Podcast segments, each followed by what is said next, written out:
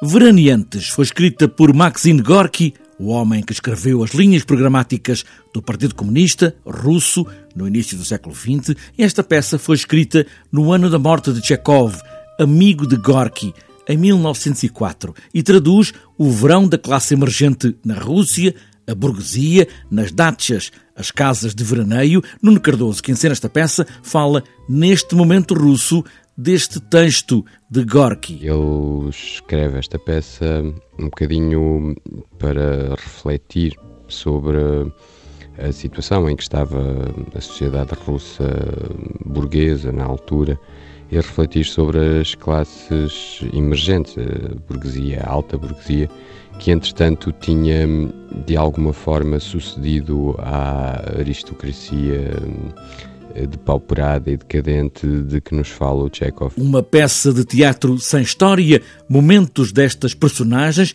muitas personagens que se encontram nesta beira-rio, conversando sobre tudo e sobre nada, criando dramas, depois voltando a casa para dormir, sucessivamente seguindo os dias. Estão em convívio constante e, e, desse convívio constante ele descreve os seus medos, as suas ansiedades, as suas hipocrisias, uh, os seus uh, desejos, etc. E com isso pinta, digamos, um, um retrato não propriamente hum, risonho dessa classe, digamos. Uma crítica mordaz, abrindo estas imagens como se pudéssemos ver para dentro destas personagens e percebendo quem são. Diria de crítica de certos tipos.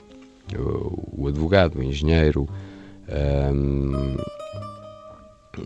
as mulheres deles, o professor, o médico, etc. Hum, seriam uma reflexão sobre as profissões liberais é? e as pessoas que mais uh, deveres têm de pensar, mudar, contribuir para a sociedade e como eles se distanciam disso e se isolam no seu mundozinho. São eles os veraneantes nas dachas, casas de verão, na Rússia, no início do século XX, mas este texto pouco ou nada sofreu, apesar de estarmos a mais de 100 anos da publicação de Veraneantes de Gorky.